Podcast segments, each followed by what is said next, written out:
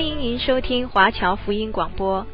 我们的制作是免费赠送给对福音有兴趣的朋友和希望在圣经真理上成长的基督徒。您可以透过电话、传真或电邮向我们索取。您也可以透过互联网浏览我们最新的消息和制作。我们的网址是 www.cgbconline.org。我们也欢迎您透过奉献来支持我们的事工。再次欢迎您收听华侨福音广播。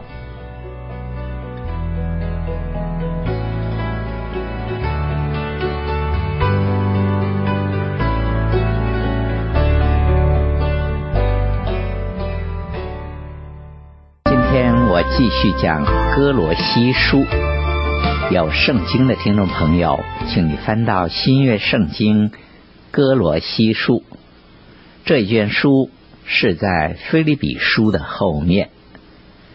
今天我们开始研读哥罗西书第二章，在这一章的头十五节的经文，讲到基督是一切哲学问题的答案。十五节以后的经文是对于礼仪的回应，对哲学的答案。是因着我们头脑理智的需要，而对于礼仪的回应，是为了我们心灵的渴求而有的。基督教信仰有可能成为一门哲学的危机，而如果成为事实的话，那么信仰就会成为蒸汽，那是一种水的形态。另外一方面的危机，却是基督教的信仰。也可能变成只有外表的礼仪。如果成为事实的话，那么信仰就会僵化成为冰，那也是水的另一种形态。主耶稣说他是生命的活水，所以它不是蒸汽，也不是冰块。正因为这个缘故，我们应当小心。不要让我们的信仰成为一门哲学，或者成为僵化的礼仪。基督教的信仰乃是主基督自己。在这一章的圣经中，保罗提醒哥罗西教会，他们正面对的五种问题，那就是从歌罗西书第二章第四节到第七节。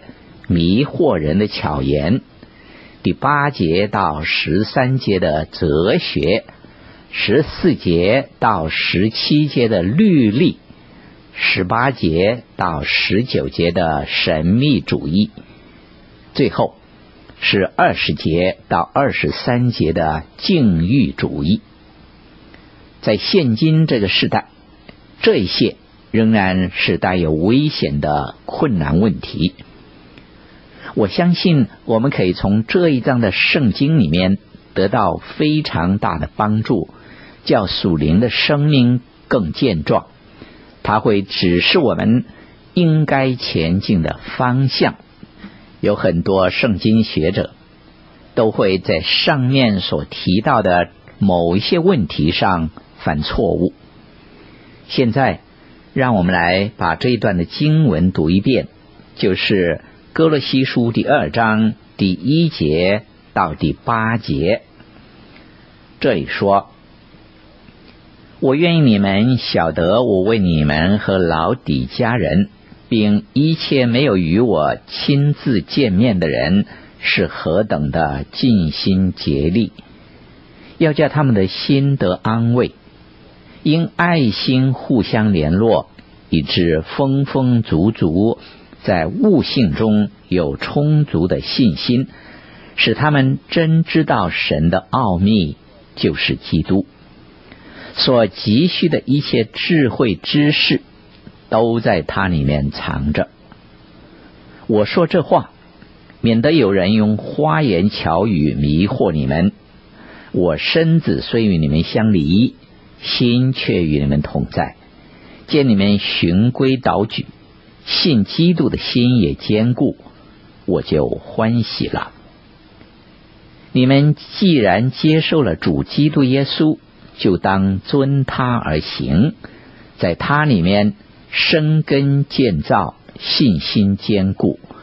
正如你们所领的教训，感谢的心也更增长了。你们要谨慎，恐怕有人用他的理学和虚空的妄言，不照着基督，乃照人间的遗传和世上的小学，就把你们掳去。在哥罗西书第二章的第一节提到老底嘉这个地方，它是哥罗西城附近的一座城市。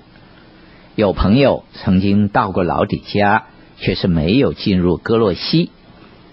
从老底家的高处往下望去，可以见到幽谷，旁边有山脉，一直到妇女家的门口。这也是通往东方的大道，在那里有歌罗西城的废墟。这是一座大城市，但是没有老底家城那么大。老底嘉就是启示录书所提到七个教会中的一个，被形容为不冷不热的教会。中文圣经的尽心竭力，原文有矛盾和引起痛苦的意思。有人说这一节的圣经是一个痛苦的祷文。保罗见到在哥罗西和老底家教会有危机。心里相当的矛盾，因为教会是可能走上不符合真理的路线的。就是今天，我们也时常面对这种的危机，所以非常需要这种发自内心痛苦的祷告。怪不得在启示录书当中提到老底家教会，说到信徒的情况不理想。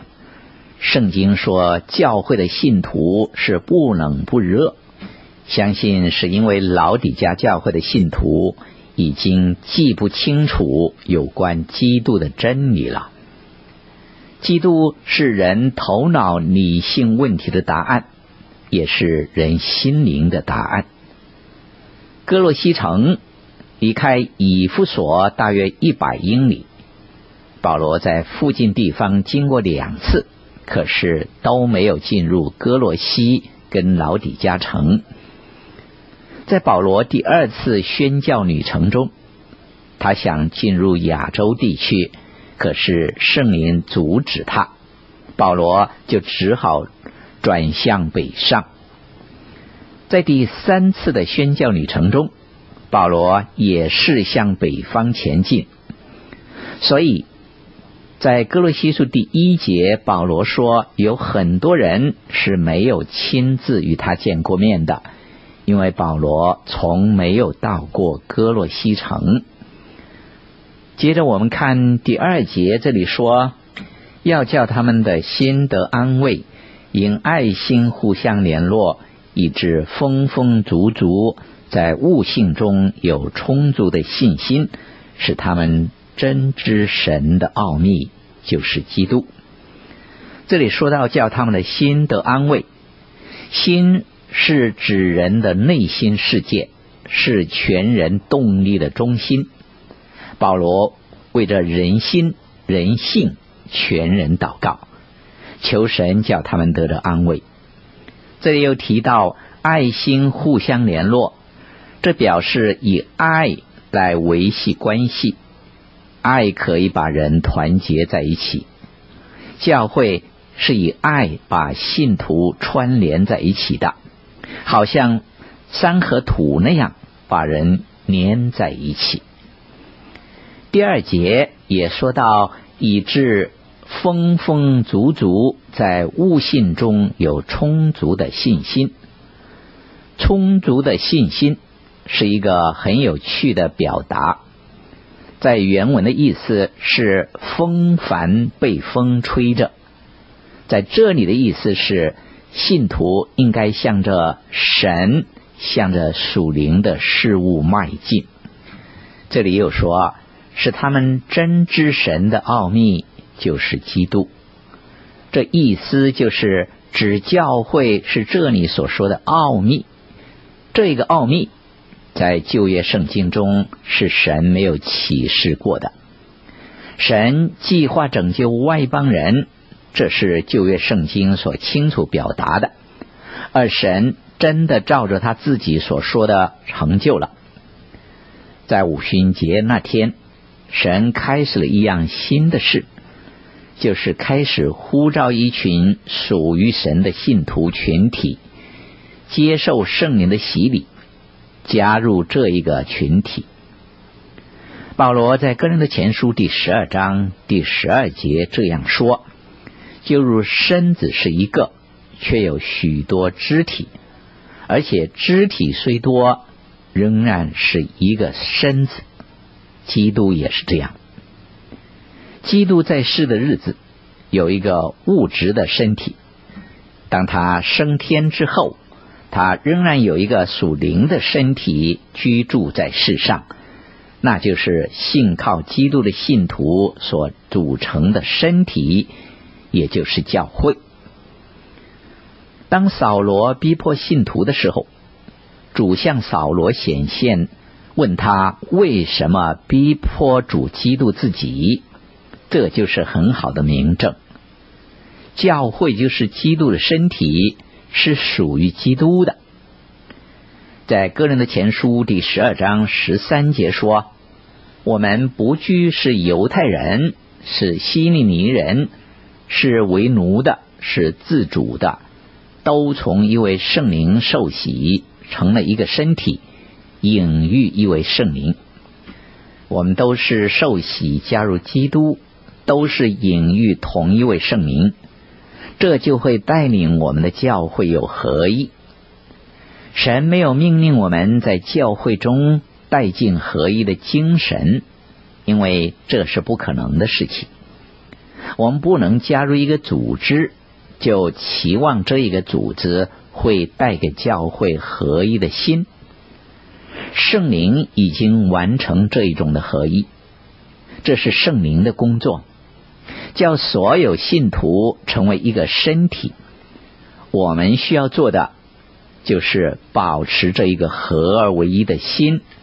我们今天的问题是没有努力的保持神所赐下的合而为一的心。我们再读哥罗西书第二章第三节的经文，所急需的一切智慧知识，都在它里面藏着。第三节提到我们所需要的一切。都是在主基督里面，主是一切知识的宝库，这是我们应当时常提醒自己的。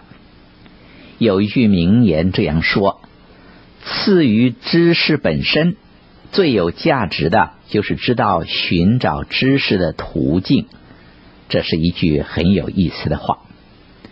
我们都明白自己并不是无所不知，但是我们需要知道。真正的知识从哪里可以寻找得到？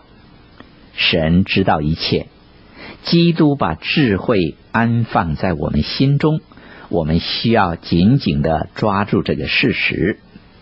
一切的智慧知识都在主里面藏着。我们再把歌罗西书第二章第四节的经文读一遍。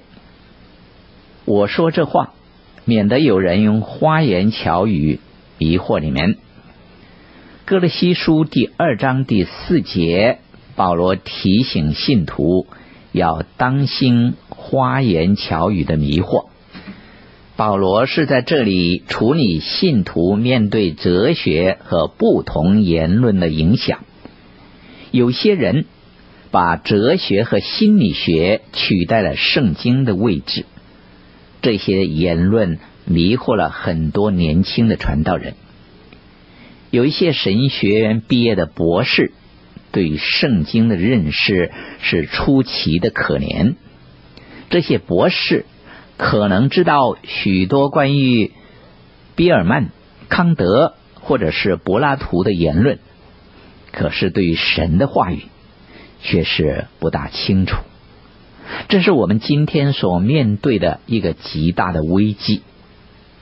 同样的危机出现在歌罗西城和老底嘉城中。我想，这是歌罗西教会致命的地方。这也解释了为什么老底嘉教会是启示录中所提到教会最弱的一个。教会已经落到一个灵性很低的情况。更可悲的是，当地的信徒还以为自己的情况很好，一切都很稳妥。这些城市非常富有，那些城里的信徒因着财物的丰富而自夸，也为知识的拥有而自夸，但是在属灵的事上，这些人却看不到自己真正的光景。保罗提醒这些人，不要给人用花言巧语给迷惑了，使这些信徒成为受害人。我曾经听到有一位神学家喜欢用高大深奥的言语来表达他的信息。有一次，这位神学家向一群会众讲到了半个小时之后，有一个会众向坐在他旁边的另一位朋友说：“讲员在讲些什么呀？”因为他听不清楚、不明白他所讲的是什么。他的朋友说。讲员没有提到他内容的主题呀，这就是问题。说话没有主题和重点，而只有花言巧语、空言大话。又有一位女士非常喜欢到某个教会去听道，因为她说那一位传道人说话用词是非常的美丽，叫这位女士感觉非常的好。这就是危机了。很多人喜欢传道人用知识分子的美丽的言辞，而不再接受神简单直接的话语。有一位传道人，他刚刚进神学院的时候，开始接触新派的神学，因为那一个神学院是以新派神学为信仰的立场。这一位神学生。没有在神的话语上好好的打下根基，只是期望成为一个有知识、重视理性分析的传道人。这一位传道人在进入第二年课程的时候，感谢神，圣灵在他的身上动工，叫他再一次的紧紧的抓住神的话语，改变了他初期的看法。接着我们读哥罗西书第二章第五节：我身子虽与你们相离，心却与你们同在。见你们循规蹈矩，信基督的心也坚固，我就欢喜了。这里提到循规蹈矩，这是一个军队用的术语，意思是肩并肩的站在一起，这是信徒应该做的。就是肩并肩的站在一起。可是今天许多的信徒通常都是彼此占便宜，或者是轻看对方。我们应该多多反省。经文也提到坚固的信心，那是不移动的阵线。保罗在哥林的前书也曾经这样说。所以我亲爱的弟兄们，你们务要坚固。不可摇动，常常竭力多做主工，因为知道你们的劳苦在主里面不是徒然的。歌罗西教会有信心坚固的美好声誉，保罗鼓励他们要继续的保持这种坚固的信心。接下去，我们读歌罗西书第二章第六节。你们既然接受了主基督耶稣，就当遵他而行。这里提到接受耶稣基督，怎样才能得救，成为一个基督徒呢？有人说，如果我不完全，如果我没有遵守十条诫命，那我就不能得救。但其实这是错误的。得着救恩的途径是接受一个人，就是接受耶稣基督。这里说到遵他而行，那现在你既然接受了主，那么就应当按照圣灵的感动。遵主而行，基督徒的生活并不是不做实际的空想，不是超自然的生活经验，更不是上到天空中生活。基督徒需要在家庭中、办公室内、学校里，甚至于在街道上活出你的信仰来。最重要的是与主同行，活出你所信的基督。在歌罗西书第二章第七节的经文讲到生根，生根是指的树的根，而树是不断生长的植物。我们这个群体也应该被建造成为一所房子，房子不是生物，却是需要一个坚固的根基。在以弗所书，保罗提到。那根基就是主耶稣基督。接受主耶稣之后，信徒应该遵主而行。做什么呢？就是要好像树那样的生根，吸取主的生命，又要以基督为根基，建造成为一所坚固的房子，安放信心在其中。所以经文后来再加上说，信心坚固。而这个信心是建基在耶稣基督身上的。接着我们读歌罗西书第二章第八节的经文：你们要谨慎，恐怕有人用他的理学和虚空的妄言，不照着基督，乃照人间的遗传和世上的小学，就把你们掳去。这一节的经文强调信徒要谨慎，哲学都有不同的论点。这些哲学家想为人生问题寻找答案，可惜这些问题不是哲学可以解答的。一个真正的哲学家是一个寻找真理的人，而真理不是从人类智慧而来的。保罗说：“你们得在基督耶稣里是本乎神，神又使他成为我们的智慧。假哲学就好像一个瞎子在一间黑屋子里面寻找一只黑色的猫，那是不可能找到的。同样，哲学也是不可能找到真理的。”保罗警告哥罗西教会，小心人间的遗传。主耶稣传道的时候，经常指责当时的宗教领袖所教导的是人间的遗传和习俗，而不是神的话语。神全部的话语是最重要的，不是某一部分的圣经，而且不能够断章取义。这里说到世上的小学，这个原文的意思是学问的最基本，好像学英文的人刚开始的时候是学 A B C 这个字母。